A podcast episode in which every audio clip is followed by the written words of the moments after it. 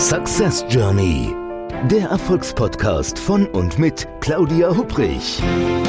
Damit Sie verstehen, warum manche Menschen anscheinend mühelos ihr Ziel erreichen, während andere noch mit mächtigen Stolpersteinen kämpfen. Hier erhalten Sie wichtige Impulse für Ihre erfolgreiche Zukunft.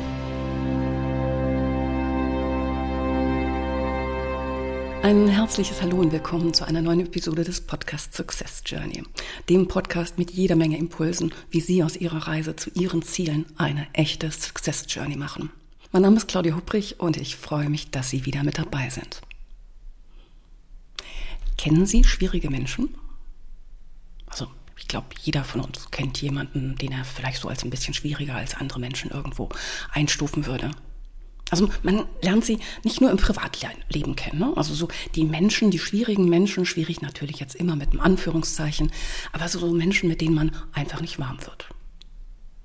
Also das ist so von der Antipathie auf den ersten Blick bis zum wirklich abweisenden Verhalten. Also man empfindet diese Leute einfach als kompliziert und schwierig. Ist natürlich Ansichtssache, klar. Also das beruht auf den, ja, ja, der jeweiligen individuellen Wahrnehmung. Und dies natürlich wiederum von Mensch zu Mensch unterschiedlich. Das kommt durch, zum einen durch die Biografie, das kommt durch persönliche Erfahrung und auch durch Stimmung. Da kann dann ganz andere Filter oder unterschiedliche Filter aufgelegt werden. Naja, und während man sich jetzt im privaten Bereich so ganz legitim von diesen unsympathischen Zeitgenossen fernhalten kann, da gestaltet sich Teamwork mit solchen Kollegen oftmals als ganz schön schwierig. So, ist die Frage, was macht man denn, wenn man so einen Kollegen oder eine Kollegin im Team hat, ja, mit der man eben nicht so richtig warm wird? Also es ist wichtig natürlich entsprechend jetzt, dass man, wenn man in der Lage ist, mit schwierigen Zeitgenossen generell zusammenzuarbeiten, dass es hilft, das, ähm, den anderen erstmal entsprechend zu verstehen. Sich quasi bildlich gesprochen in die Schuhe des anderen zu stellen.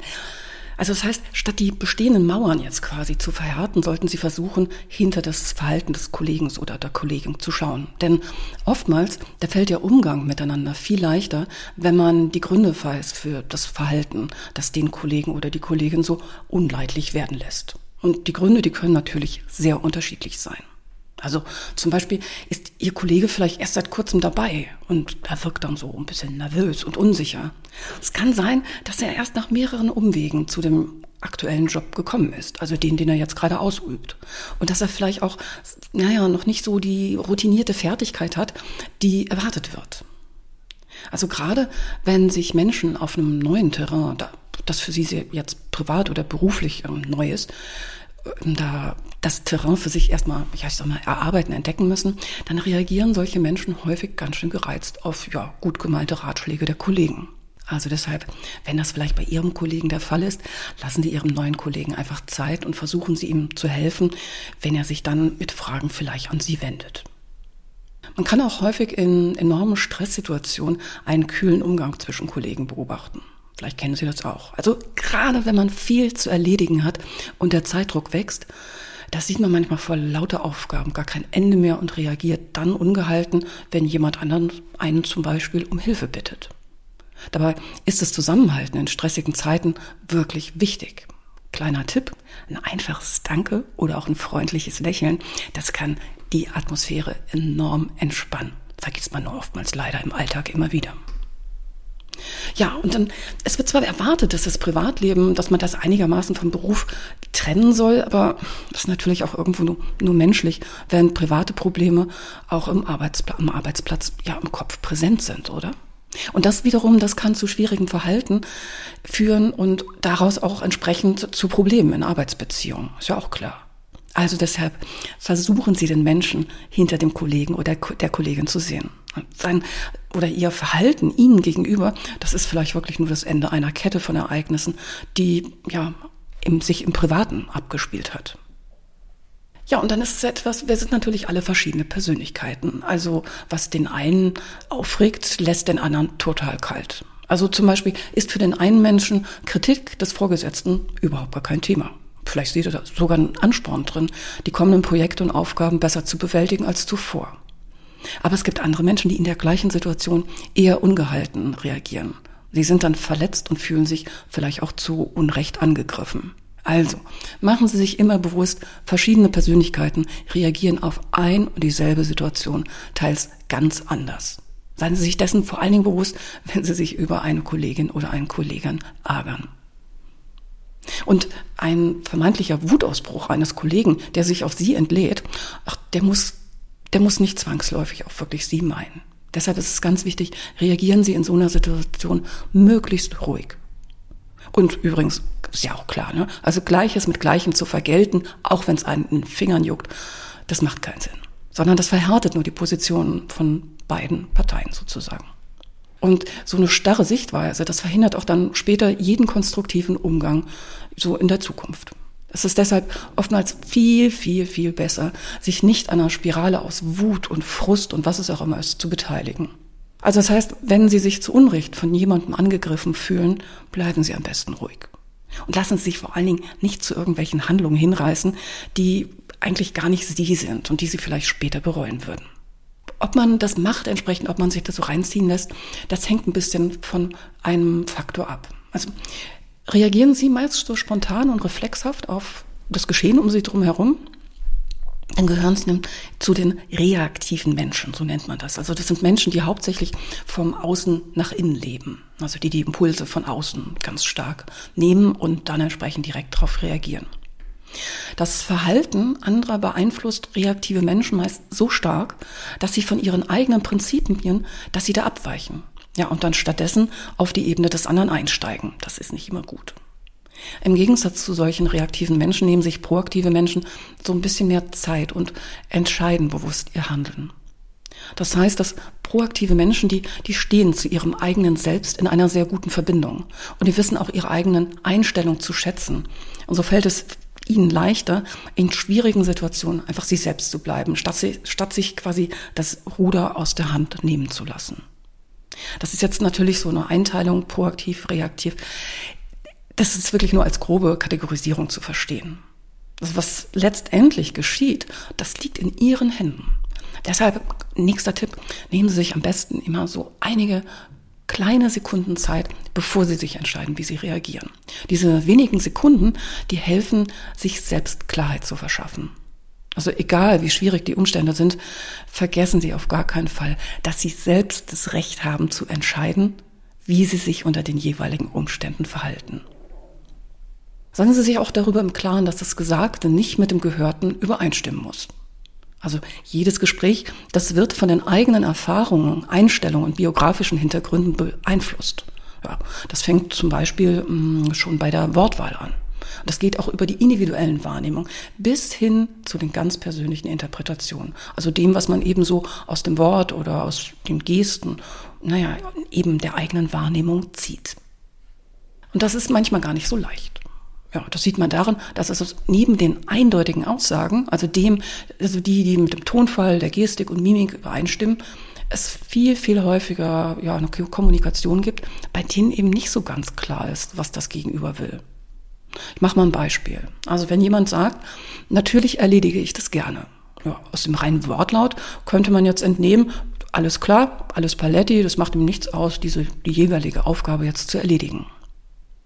Wenn ich aber sage, natürlich erledige ich das gerne.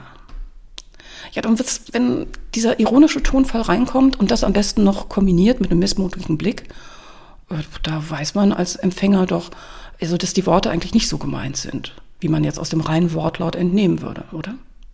Deshalb ist es wichtig, ähm, dass beide Parteien wirklich wissen, welche Position die andere jeweils vertritt. Also dann ist gerade in einer schwierigen, herausfordernden Kommunikationssituation, dann ist Verhandlung möglich. Deswegen ist es auch wichtig, nicht nur jetzt, ich sag mal, Befehle zu erteilen bzw. zu erfüllen, sondern sich wirklich auf einer Verhandlungsebene respektvoll zu begegnen. Und dadurch, dass dann beide Parteien sozusagen wissen, was dem anderen wichtig ist, da lässt sich meist ein für beide akzeptabler Kompromiss schließen. Und darum, da geht es natürlich nicht darum, jetzt eigene Gefühle jetzt wie ähm, Wut oder Enttäuschung oder so herunterzuspielen oder zu ignorieren. Ganz im Gegenteil. Je häufiger sie ihre Gefühle für sich behalten, umso stärker werden die in der Zukunft die Kommunikation beherrschen ist daher viel sinnvoller, dem anderen auch mal ruhig zu sagen, warum man wütend ist oder warum man zum Beispiel enttäuscht ist. Also ist ja natürlich klar, das muss jetzt nicht mit lautem Gebrüll passieren, das versteht sich irgendwo von selbst. Und übrigens geben Sie Ihrem Gegenüber auch die Chance, dass er oder sie seine Gefühle äußert. Da reicht übrigens häufig einfach nachfragen. Ja, weil dadurch, dass Sie auch Interesse an dem Gegenüber haben, öffnen sich entsprechend die Kanäle wirklich für beide Seiten für eine gute Kommunikation. Deshalb ist es viel sinnvoller, statt dem anderen so das Schlimmste zu unterstellen, ihn erstmal selbst zu Wort kommen zu lassen. Also ich sage immer so, jemand, der, die man der angehört werden möchte, ja, der möchte, dass die anderen einem zuhören, der sollte ja auch bereit sein, seinem Gesprächspartner zuzuhören. Und das klingt jetzt so einfach, aber wenn Sie so an eine schwierige Situation zurückdenken und so überlegen, haben Sie Ihrem Gegenüber da wirklich zugehört? Meistens verhärten sich bestehende Fronten, gerade wenn beide Gesprächspartner das Gefühl haben, der andere hört mir gar nicht zu. Deshalb zeigen Sie in Zukunft am besten Ihre Bereitschaft, dem anderen wirklich, also wirklich zuzuhören, indem Sie auch nachfragen. Also wenn Sie unsicher sind, ob Sie etwas richtig verstanden haben, interpretieren Sie nicht etwas in etwas rein, sondern formulieren Sie ruhig auch das Anliegen Ihres Gegenübers noch einmal in eigenen Worten. Denn dann wird häufig beim Feedback deutlich, ob Sie sich eben nun verstanden haben oder vielleicht auch aneinander vorbeigeredet haben.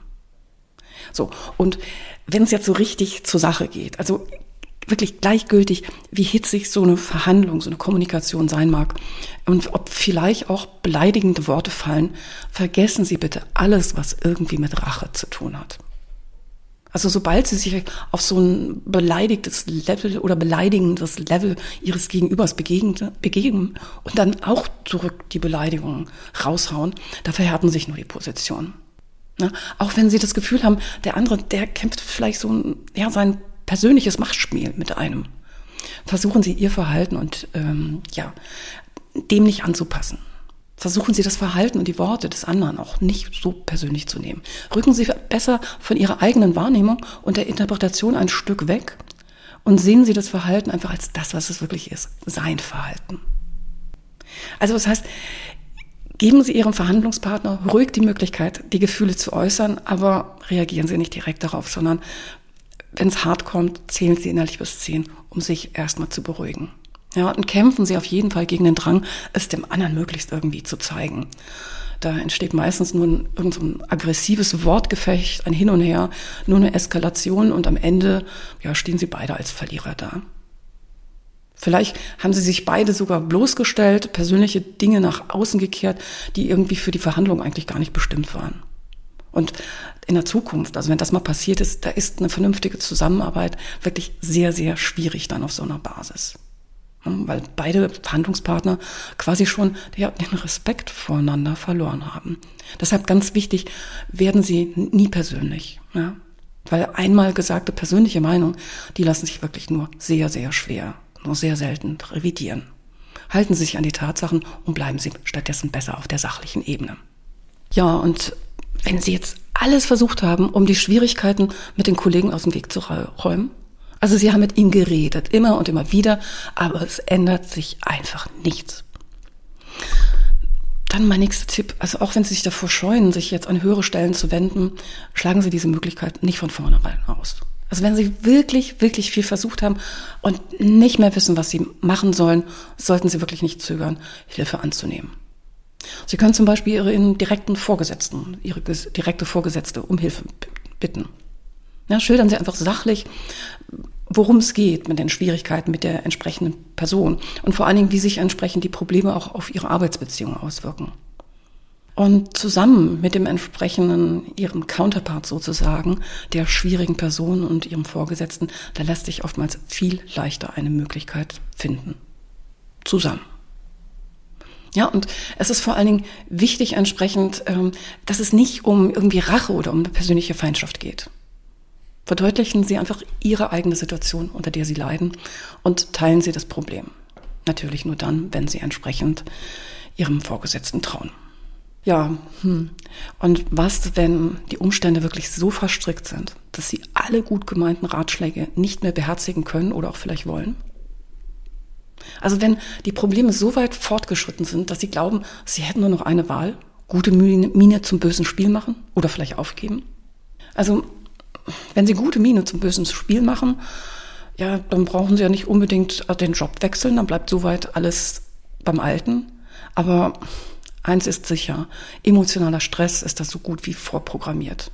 Hm, also gute Miene zum bösen Spiel, das geht für eine kurze Zeitspanne. Da mag das vielleicht eine Lösung sein. Aber wenn es ein Dauerzustand wird, dann ist wirklich Ihre Selbstachtung gefährdet. Ja, und es wäre natürlich auch möglich, dass Sie quasi während so, dass Sie innerlich quasi kündigen schon, dann nach einem neuen, nach einem neuen beruflichen Wegen sich umschauen. Auch das ist natürlich eine Möglichkeit. Im positiven Fall finden Sie dann auch schnell einen neuen Job. Achtung, jetzt sollten Sie sich aber ganz genau überlegen, was Sie dann Ihrem neuen potenziellen Arbeitgeber erzählen. Weil der wird Sie natürlich ganz sicher fragen, warum Sie Ihren jetzigen Job verlassen wollen. Und falsch wäre es dann, wenn Sie ihm das Problem jetzt bis in die kleinsten Details schildern. Weil das könnte, obwohl es der Wahrheit entspricht, ein ja, eher negatives Licht auf Sie selbst werfen. Also deswegen schildern Sie am besten in so einem Fall nur einen Teil Ihrer Gründe. Aber wichtig, egal wie Sie vorgehen entsprechend, wie der Konflikt mit so einem schwierigen Kollegen oder Kollegin ist, vergessen Sie auf jeden Fall nicht, Sie haben selbst das Recht zu entscheiden. Sie sitzen nicht auf dem Beifahrersitz, Sie sitzen auf Ihrem Fahrersitz. Ja, und dabei wünsche ich Ihnen ganz viel Erfolg. Machen Sie es gut, aber machen Sie es bald.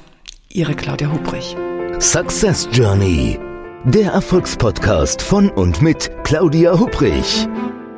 Claudia Hubrich ist Managementberaterin, Business Coach und Managing Partner von Consulting at Work. Sie berät seit mehr als 20 Jahren Menschen und Unternehmen, die sich entweder in Veränderungsprozessen befinden oder sich in solchen befinden wollen. In ihren Vorträgen, Coachings und Workshops gibt sie Impulse für mehr Klarheit, Motivation und Umsetzungskompetenz, damit sie das kleine oder große Stück Veränderung erreichen, welches sie sich wünschen. Und kostenlose Impulse, wie Sie an Ihr Ziel gelangen, finden Sie auch unter www.claudia-hubrich.com. Schauen Sie gleich vorbei.